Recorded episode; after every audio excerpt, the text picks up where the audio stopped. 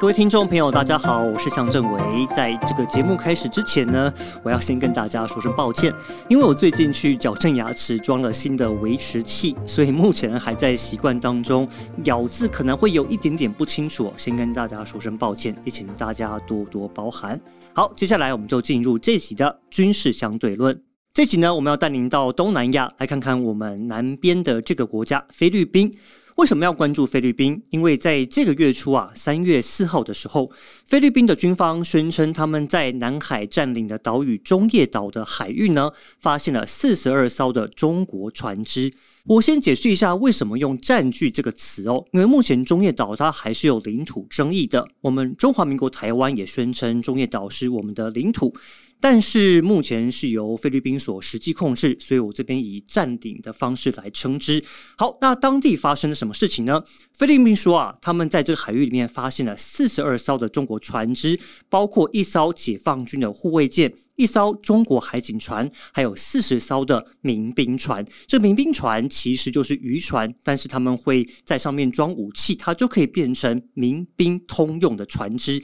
而且呢，他们就停在那边不走了。您知道吗？我们通常在经过对方海域或者领海的时候，我们都会以无害通过或是自由航行的方式来快速的离开。但是停在当地，就代表他们有一定的意图。所以菲律宾军方就向中国抗议说，中国船只未经授权继续存在海域里面，显然不符合无害通过的原则，公然侵犯菲律宾的领土完整。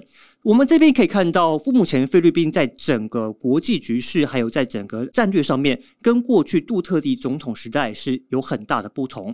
现在的菲律宾总统小马可士 （Marcos Junior） 上台之后，他开始强化跟美国、跟澳洲还有跟日本的关系。那比较显著的案例，大家如果有印象的话，就是在二月份的时候。美国国防部长奥斯汀他访问了马尼拉，那美菲当时达成了一个轰动的一个协议，是由小马可是他亲自宣布的。他说要新增四个军事基地给美军驻点，也就是从现行的五个扩增为九个。而且这新增的地点呢，大家要注意哦，有可能是距离台湾最近的吕宋岛。那美国他们有公开说，新增的这四个基地，他们目的不是要长期驻点，而是以监视跟补给为目标，还有朝着分散多点的兵力配置，让整体的部署啊可以更具弹性。但外界评估说，吕宋岛它可以部署了包括火箭啊、飞弹啊，还有火炮的系统。当中国入侵台湾的时候，他们就可以快速的反制这个两栖入侵。但菲律宾人到底是怎么想？在美中两强之间，菲律宾他们又如何定位自己的角色？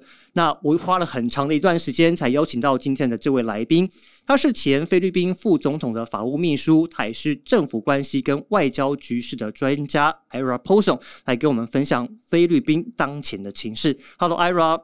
Hello, my dear friend Marcos, and hello to all of those who are listening here on June 学相对论。I'm Ira Paulo Pozon, and thank you for inviting me. OK，我跟 Ira 认识了快十年了。他从副总统身边卸任之后，曾经在香港跟中国担任研究学者，对亚太啊，还有美国跟菲律宾的局势啊，可以说是了若指掌。那我就先请他来跟我们通盘分析美菲同盟的未来发展。So Ira, the United States intend to uh, send more troops and advanced weapons to the Philippines. So for you and for the Philippines people, what are your reactions to this new situation? Well, as of right now, the news is still quite vague.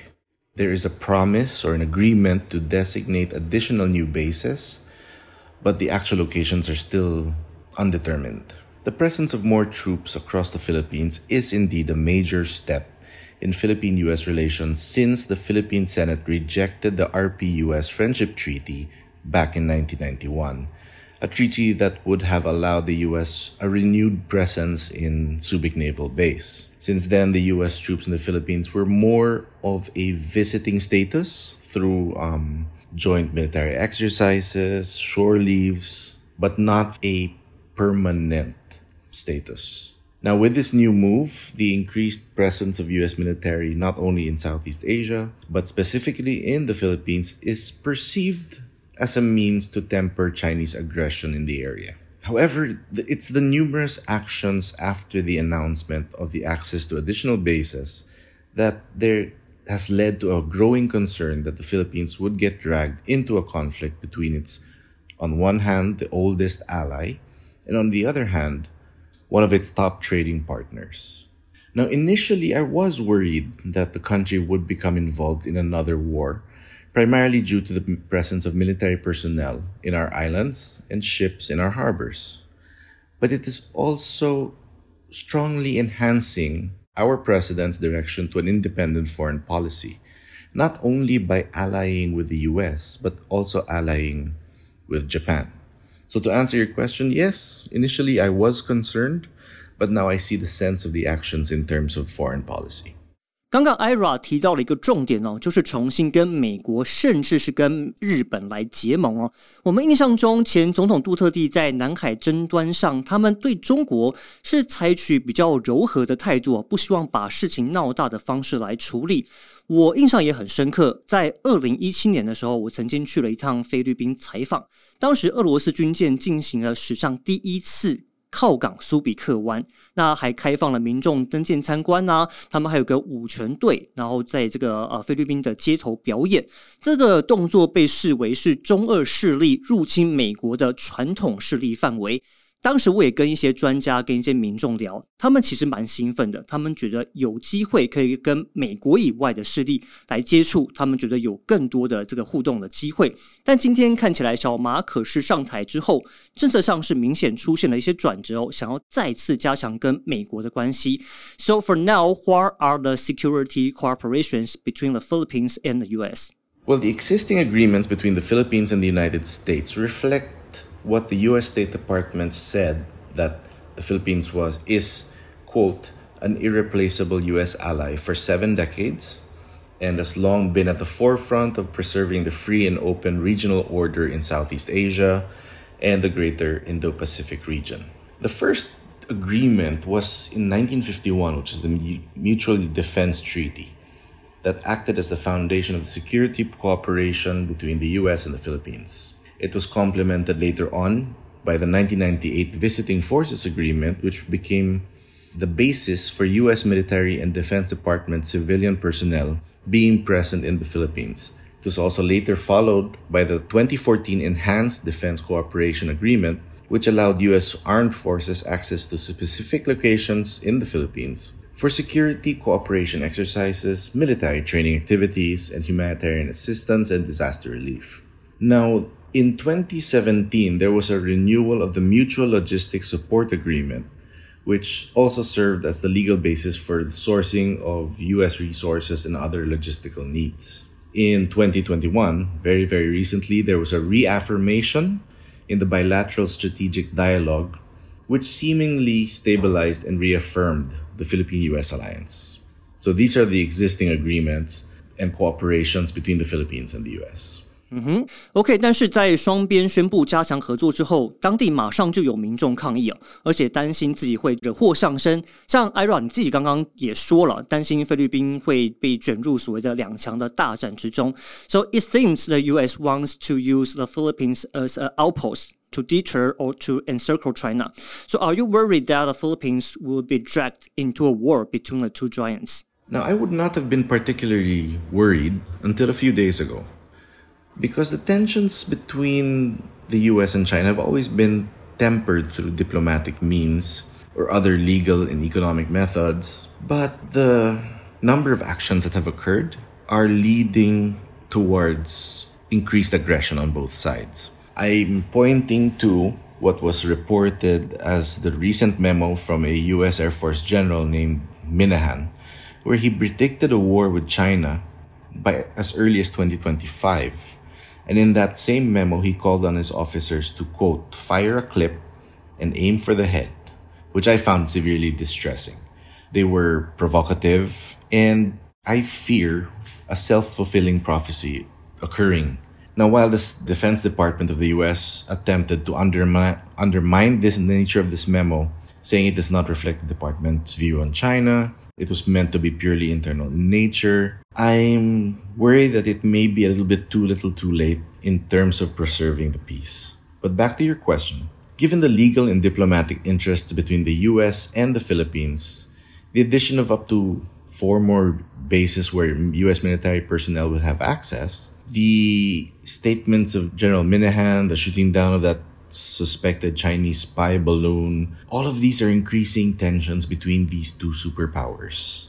And yes, I am fearful that the Philippines may get dragged into a war. However, the increased US presence may actually work in deterring all out war. Since the end of the Cold War, the US has seen a consistent success rate in the threat and use of force as part of its foreign policy in actually deterring violence from other states. And I hope This is going to be the same case here. OK，I、okay, want to follow up this question。这边我想要继续追问哦，因为就我们所知，除了刚刚提到的中业岛之外，菲律宾跟中国在南海，或是菲律宾称之为西菲律宾海这边，还有很多的岛屿纷争。而美军强化在菲律宾的军事活动，它当然不只有面向台海，还有南海，甚至是菲律宾海域，它也是一个潜舰活动的一个热区哦。那美军会协防菲律宾吗？So do you think the U.S. will help you defend your territory against China? Well, this has always been a question that we did not truly know the answer to, and we hope we never have to know. It was in 2014, I believe, when Marcos, you and I were colleagues in a U.S. State Department program called the International Visitor Leadership Program, and you from Taiwan and me from the Philippines, we always had that same question of all the people we talked to. And many of them at the time were saying, in not so many words, that no, the US probably would not help us defend our territory. I remember one such interview in Washington, D.C., in K Street. We asked that same question. I believe you and I actually said, asked the same question with regards to Taiwan and the Philippines. And the respondent threw back the question to me and said, Well, your Philippine Senate kicked us out in the 90s, so why would we help? In not so, not so many words, but that was the impression at the time. 这边我插播一下，刚刚 IRA 提到的 IVLP，它的全名是 International Visitor Leadership Program，这是一个美国国务院的交流计划。它每一年呢会选择几位优秀的人才到美国去交流。那，我跟 Ira 是在二零一四年的时候被选中。那当时我们同团大概还有二十几个人来自不同的国家，我们去进行的交流是了解美国外交政策如何制定。所以我们分别拜访了包括国务院呐。国会啊、智库等单位了解美国华府他们这些啊外交政策制定的过程，但就像刚刚 Ira 讲的，我们都很好奇说，诶，美国到底会不会协防我们的国家，比如说菲律宾跟台湾？不过，二零一四年当时是在奥巴马执政的时期，那美国跟中国当时的关系其实还不错，因此受访者的他们的回应基本上都很暧昧。那甚至我有一次去这个 Washington Post 的啊访问的时候，有一个评论员他就跟我说。哎，谁在乎台湾？那我其实蛮 shocked。但是当然，现在整个华府的氛围已经跟当时完全不同了。但我想说，这些都可以看到华府对亚洲政策的一些变化。OK，这边我有点偏题了，Please continue. However, um, when Vice President Kamala Harris came late last year and visited with our new president, um, Bongbong Marcos Jr., she actually categorically stated that, and I quote, the US stands with you in defense of international rules and norms as it relates to the South China Sea. She also further said, quote, an armed attack on the Philippines, armed forces, public vessels, or aircraft would invoke US mutual defense. So it does seem that the US will indeed defend the Philippines, but based on these statements. But I actually have questions of a more contemporary nature. In this day and age where everything is digital, everything is globalized, everything is economic. Is there indeed a need for an arm, actual armed attack? Her statement, Vice President Harris's statement was an armed attack on the Philippines would invoke US armed defense. But uh, let's put this in perspective. All current technologies are ripe for cyber terror, are ripe for cyber attacks. And I would hope that they re examine how they define armed attacks that would trigger US mutual defense.